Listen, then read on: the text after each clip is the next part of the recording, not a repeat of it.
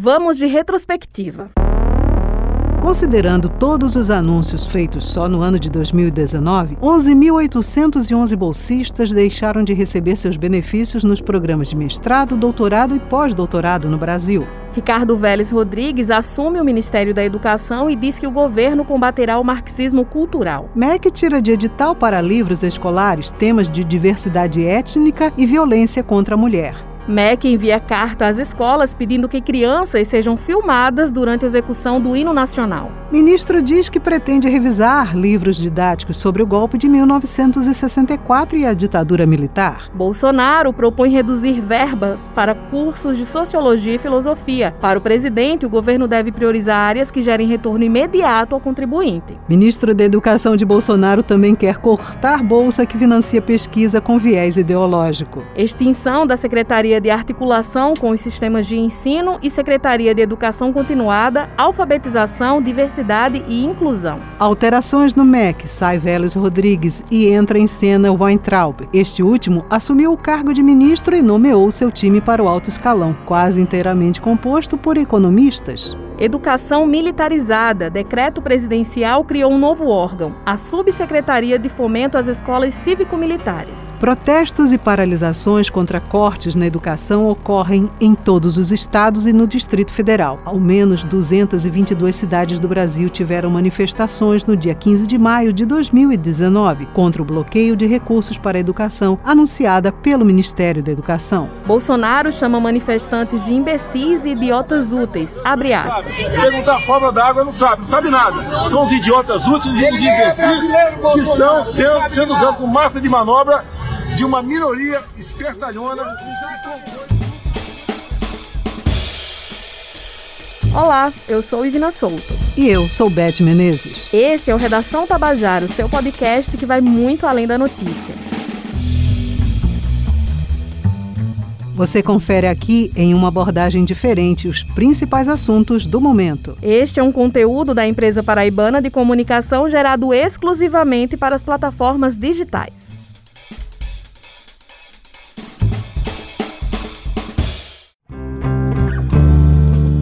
Com as provas do Enem 2020 adiadas, a realização do exame aconteceu em janeiro e fevereiro de 2021. Decisão que foi criticada por diferentes setores da sociedade, mas o governo decidiu manter o exame mesmo no momento em que a pandemia do novo coronavírus se agravou. Com muitas denúncias relacionadas aos protocolos sanitários, correção da prova e diálogo com os inscritos, que tinham inclusive respondido uma pesquisa realizada pelo MEC, onde a maioria apontou maio de 2021 como data para a realização da aplicação. Em abril de 2021, Jair Bolsonaro finalmente sancionou o orçamento deste ano, mas o texto retira investimentos de áreas vitais como saúde e educação no pior momento sanitário do país. O Redação Tabajara conversou com Roberto Rondon, vice-diretor do Centro de Educação da Universidade Federal da Paraíba, que contou ao repórter Marcos Tomás um pouco da realidade percebida nos dias de hoje. Bom, nós já temos um prejuízo muito grande, né, porque de fato o país, e aí estou falando do governo federal, não se preparou pelo MEC, nem no sentido de dar condições aos estudantes e aos professores que fizessem um ensino, por enquanto, remoto, porque é importante entender que estamos trabalhando muito, mas de maneira remota, para salvaguardar as vidas das crianças e das famílias e também dos trabalhadores da educação. Então, de fato, o que houve é uma falta de preparação, né, temos mais de um ano de pandemia, né, e as condições continuam precárias precárias para que isso ocorresse. Penso que a médio prazo, acho muito dessa experiência ficará nas escolas, tanto públicas quanto privadas. Agora, de fato, também está ocorrendo que as escolas não se estão se adequando. Né? Eu estou falando de políticas públicas, estou falando de reformas, estou falando de adequações físicas, para que a escola possam, é, daqui a algum tempo, ter esse retorno ao ensino presencial mas o impacto já foi grande, né? Roberto, qual a importância, na sua concepção, das aulas presenciais e se o EAD é uma solução viável para a educação a longo prazo? Obviamente que a escola, a função da escola, vai muito além das aulas, né?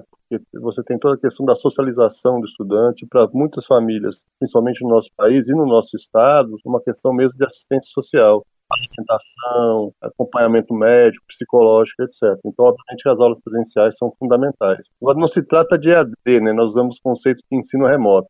A longo prazo, eles com certeza não é a saída para a resolução ou para a construção de uma educação de qualidade. Né? E enquanto estudioso, assim, quais seriam os principais pontos de alguma política pública que o governo federal é, devesse ou pudesse ainda imprimir nesse cenário que ainda se estende, né, de pandemia? O que é que poderia ser feito mais objetivamente? Bom, criar as condições objetivas, ou seja, do ponto de vista dos professores e das escolas, criar acesso tecnológico de equipamentos e também aos estudantes. Esse é o primeiro ponto, ou seja, enquanto nós tivermos isso, né, nós não temos como fazer de maneira decente esse ensino remoto. E a segunda coisa é, rapidamente, iniciar um processo amplo de reformas estruturais nas nossas escolas, né, para que elas se adaptem a essa realidade que, de fato, como você bem lembrou, ainda estamos longe de superar, porque a pandemia continua crescendo, com novas variantes aí do vírus chegando a cada momento. Então, temos que, de um lado, dar equipamentos, condições acesso à internet, e, de outro lado, reformar as escolas.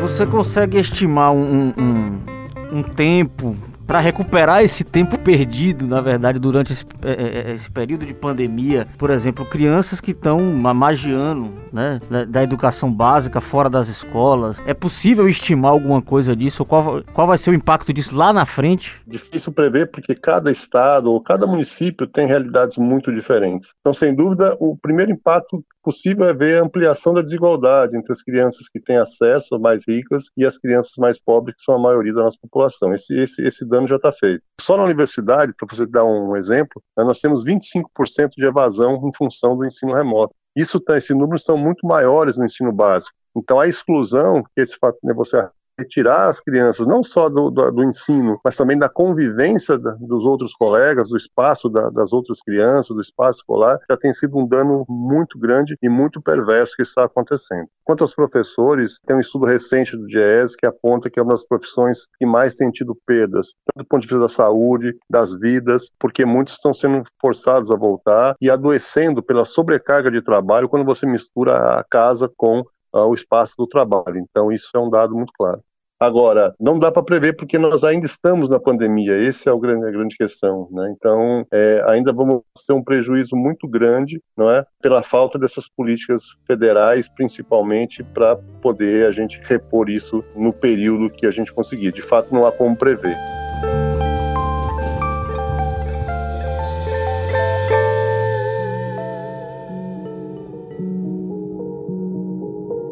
Gente acreditou que na virada do ano a gente já estaria livre né, dessa pandemia. A gente comemorou 2020 sem saudades dele, acreditando que o 21 seria sem a doença.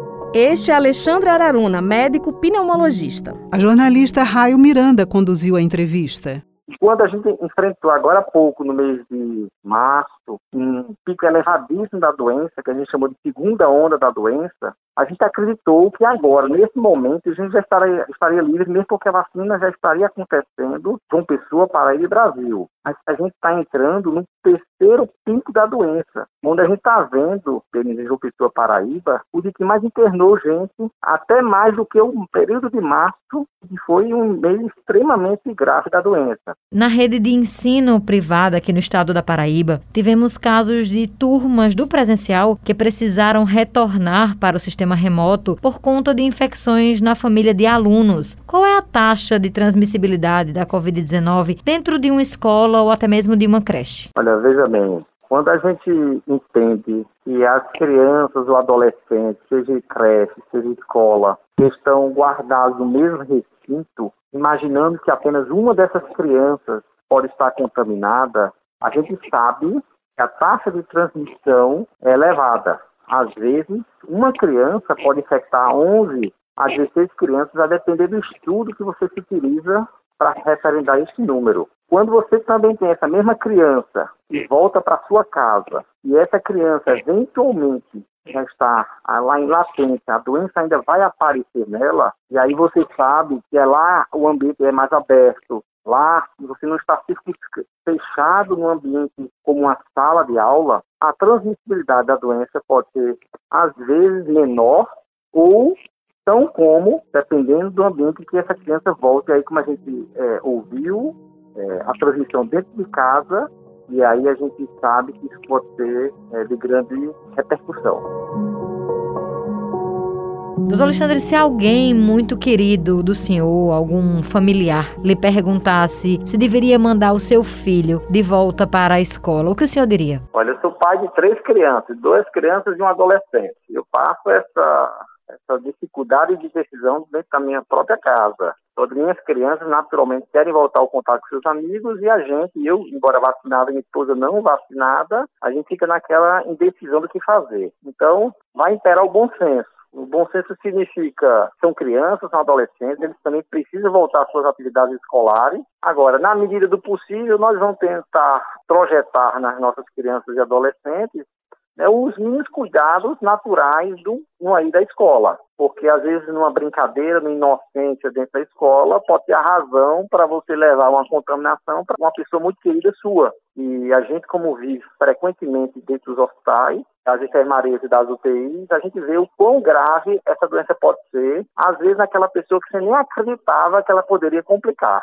O ideal mesmo, né, doutor Alexandre, seria vacina para toda a população. Mas enquanto não temos vacina para todo mundo, quais são as medidas de segurança que devem ser aplicadas nas escolas ao retorno das aulas presenciais? Como o senhor avalia a dificuldade de implantar essas medidas nas escolas do ensino básico e infantil, por exemplo? O princípio é a educação e é fomentar nas escolas as crianças o álcool gel, garantir a colocação das máscaras, garantir o ambiente de forma calculado para que tenha o número adequado de crianças, para que elas não se aglomerem demais dentro das escolas. Naturalmente, em casa, os pais e as mães têm esse papel, tão como fornecer a alimentação adequada, o que é possível de forma adequada, para que seu sistema imunológico eventualmente tenha uma resposta satisfatória. Mas vamos lembrar que criança e adolescente, por natureza, nós somos um dia, nós temos o, a nossa cabecinha característica com a idade que a gente tem no momento. Então, é engraçado para alguns, é normal a gente perceber isso, que a diversão é tirar máscara, é brincar, enganar o tio, enganar a professora, ou o coordenador que está lá sempre numa busca de corrigir esses desvios. Então, por isso que não é fácil a gente conduzir fielmente as nossas crianças e adolescentes, nem porque se imagina agora nós adultos, muitos de nós nem entendemos nem queremos entender esses níveis de precaução. É o retrato que a gente tem que enfrentar diante de uma epidemia que também não é tão amiga em se mostrar as clarezas para a gente em termos de gravidade e de, de adoecimento. A Secretaria de Educação, Ciência e Tecnologia, ela preparou um conjunto de meios, plataforma digital, TV, aplicativos, material impresso, para você chegar ao estudante. Esta é a voz de Cláudio Furtado, secretário da Educação e da Ciência e Tecnologia da Paraíba. A plataforma Paraíba Educa, que dentro dela ela aplica toda a questão do Google Sala de Aula, dos conteúdos e objetos de aprendizado online, material de apoio às aulas de TV, congrega também toda a questão de treinamento que foi feito com os, os professores, e também a TV Paraíba Educa, que chegou a 150 mil estudantes na região de Uma Pessoa, Campina e Patos, e o aplicativo Paraíba Educa, o empenho da Secretaria em todos os níveis, na área da Secretaria Pedagógica, infraestrutura e logística, e ciência e tecnologia da Secretaria foi importante nesse de reação e resposta a esse momento difícil que está sendo a pandemia. O governo do estado da Paraíba foi destaque nacional em relação às aulas remotas. Segundo a Fundação Getúlio Vargas, a Paraíba alcançou uma maior cobertura e menor demora na implantação do ensino remoto. Um marco na história história da pandemia no Brasil.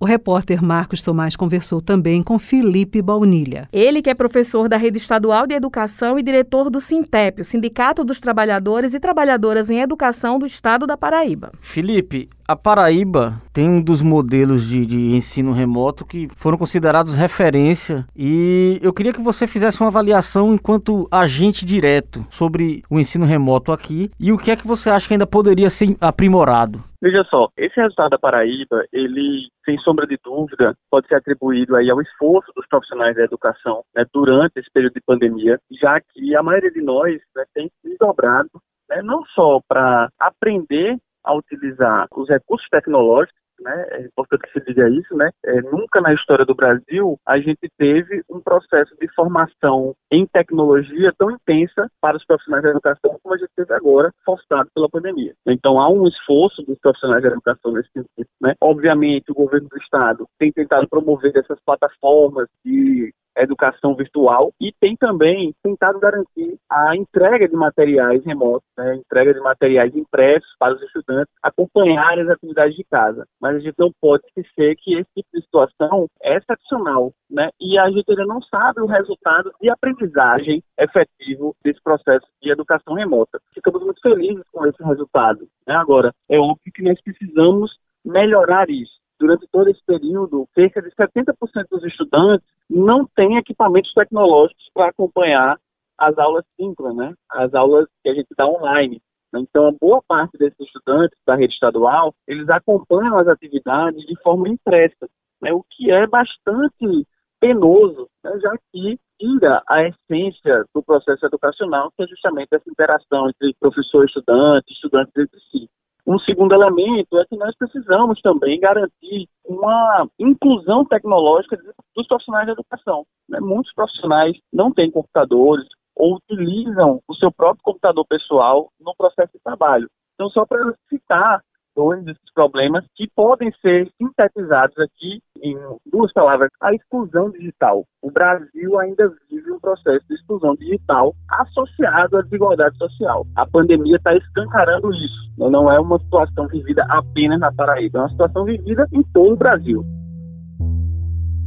Recentemente é, ganhou corpo no, no, no, debate nacional a questão da vacinação dos professores, especificamente aqui em João Pessoa, numa situação hipotética de ter sido vacinado. Você se sente seguro? Acha que é ideal o momento de retorno às aulas nessas condições, apenas com os profissionais da educação tendo sido vacinados? Olha, Márcio, eu particularmente já fui vacinado, mas eu só tomei a primeira dose, né? Como a grande maioria dos profissionais da educação. Então nós não estamos imunizados, nós estamos vacinados. Então, precisamos tomar a segunda dose para completar o processo de imunização. E respondendo diretamente a sua pergunta, não há segurança no retorno das atividades presenciais neste momento. Se nós pensarmos no estado da Paraíba, são 250 mil estudantes é, em toda, todo o estado, só professores, somos cerca de 50 mil. Então, imagine um efetivo de 300 mil pessoas voltando a circular nos ônibus, né, nas escolas, aglomerando em sala de aula. Não é seguro esse retorno até que exista uma imunização de todos os trabalhadores e trabalhadoras da educação. E nós ainda fazemos essa ressalva. Apenas os trabalhadores estando imunizados não garantem a imunização das crianças e adolescentes. E isso pode ser também um motivo de continuidade da circulação do vírus na nossa sociedade. Então, isso pode colocar em risco toda a população. A pandemia, na verdade, nos trouxe várias realidades, isso para todas as atividades, todas as searas, todos os cenários. Mas a educação talvez seja um dos temas mais em evidência hoje, pela sua relevância na formação humana, pelas próprias necessidades das famílias que precisam ter né, os seus filhos com alguma atividade, ocupando o tempo ocioso. Eu queria fazer uma pergunta agora bem direta na sua perspectiva enquanto profissional de educação, alguém que é, é está ali vivenciando esse dia a dia. Como solucionar uma equação tão complexa quanto essa? A gente está tratando de saúde, um cuidado direto pela vida, mas ao mesmo tempo existiria, na sua perspectiva, alguma forma de, de minimizar esse impacto né, aos estudantes? criando algum mecanismo além de, desse modelo de ensino remoto, porque a gente sabe a importância da socialização, enfim, como solucionar uma equação como essa?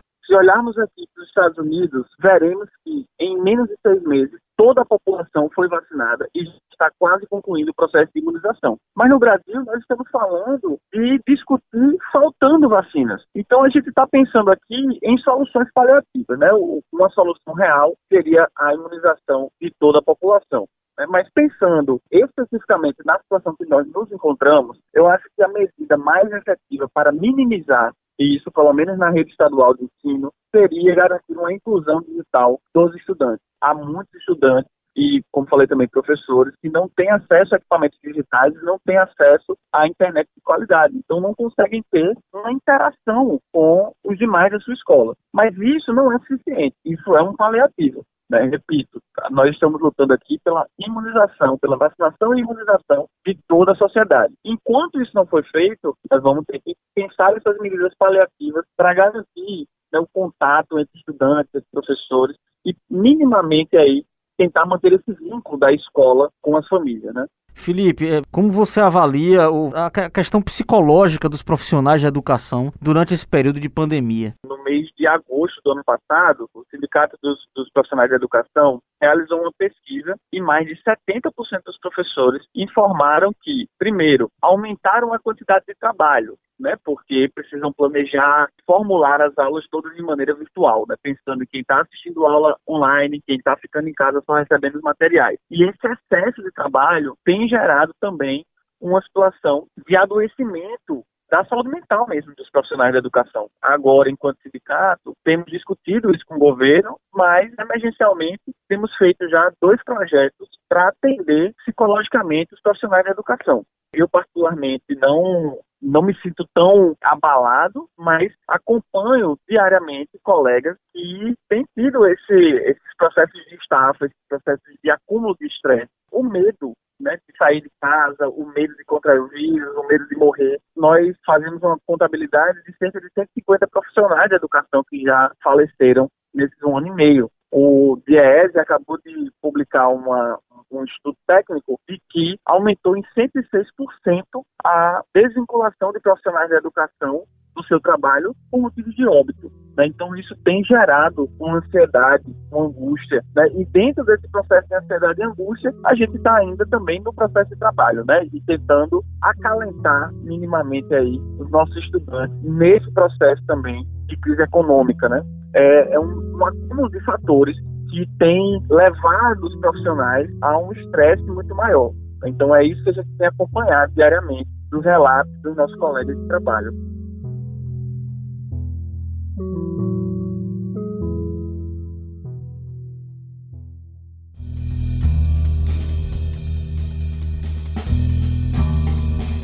Redação Tabajara teve a apresentação de Ivna Souto e Beth Menezes. Produção de Raio Miranda e Tamires Máximo. Reportagens de Marcos Tomás e Raio Miranda. Roteiro de Raio Miranda e João Lira. Direção e edição João Lira. Supervisão do gerente de jornalismo Marcos Tomás. Participação especial do professor Roberto Rondon. Do professor Felipe Baunilha. E do pneumologista Alexandre Araruna. Esta é uma produção da empresa paraibana de comunicação. O Redação Tabajara se encerra por aqui. Até o próximo episódio. Obrigada pela escuta e até lá.